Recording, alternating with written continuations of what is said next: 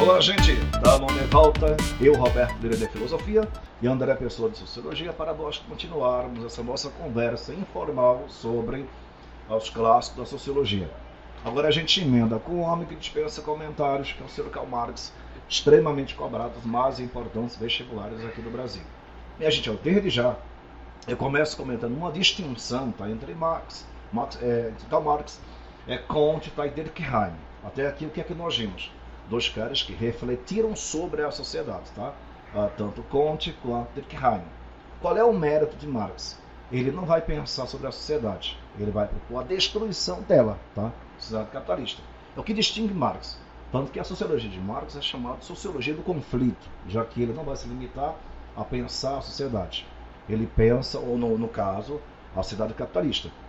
Ele vai pregar a sua destruição, e aí, tá, o que é a filosofia de Marx? Tá? A base dela, que a gente já falou algumas vezes aqui.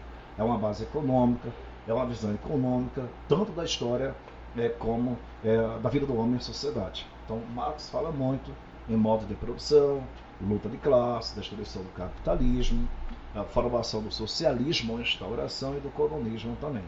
Mas eu queria passar a palavra a André, para que ele se apresentasse, discorresse um pouquinho sobre esse pensador chamado Karl Marx. André, a palavra é sua. Fale-nos sobre Karl Marx.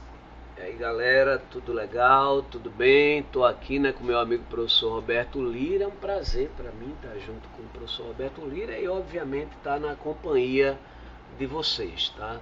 É, como o professor Roberto Lira afirmou agora há pouco, Karl Marx é um dos pensadores mais cobrados nos vestibulares de todo o Brasil.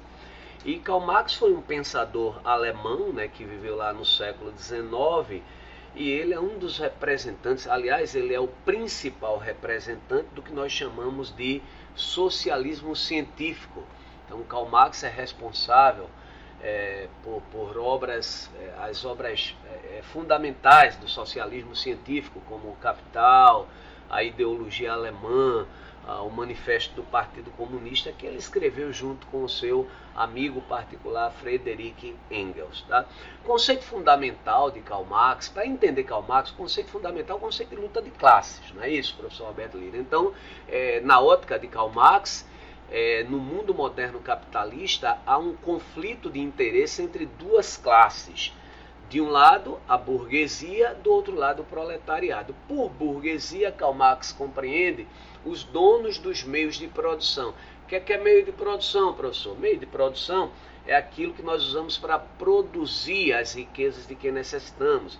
Então, as máquinas, as fábricas, a própria terra são meios de produção, ok? E do outro lado, o proletariado. Quem é o proletariado? É o trabalhador, é aquele que vende a sua força de trabalho, ou seja, a sua capacidade de produzir ao dono do meio de produção. Segundo Karl Marx, quando o trabalhador, o proletariado, quando ele pensa em proletariado, ele pensa naquele operário das fábricas inglesas do século XIX. Quando o proletariado ele vende a sua força de trabalho ao burguês, que é o termo que Karl Marx usa, ele ingressa em um regime de trabalho que Karl Marx chamou de trabalho alienado. O que é trabalho alienado? Bom, a principal característica do trabalho alienado é a perda da autonomia segundo Karl Marx, porque no momento que eu vendo a minha capacidade de produzir ao outro, é o outro que comprou a minha capacidade de produzir, que vai dizer o que eu tenho que produzir, em que quantidade eu tenho que produzir, como eu tenho que produzir.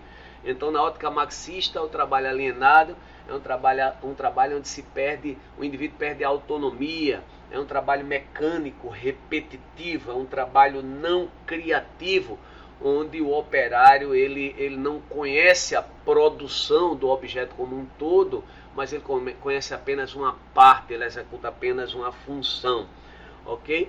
Então o conceito de luta de classe é fundamental aí para compreender o pensamento de Karl Marx e também a, a, a, o conceito de trabalho alienado, que é tudo isso que eu acabei de falar aqui, professor Roberto Lira. Exatamente. Gente, eu só acrescentaria uma última pitada em relação ao pensamento de Marx. Né? O André colocou muito bem na questão da luta de classes como motor do pensamento dele e motor da história também. É bom a gente lembrar que para Marx a luta de classes ela não é inerente apenas ao capitalismo, ela vem desde a antiguidade para cá. Então essa luta na antiguidade era o, entre o homem livre e o escravo, na Idade Média, senhor servo, por fim, no capitalismo, que André comentou muito bem, entre burguesia tá, e operariado. Espero que vocês tenham gostado dessa aula que André Pessoa deu sobre marxismo, Marx, a obra dele. Forte abraço em meu nome e no nome de André Pessoa também.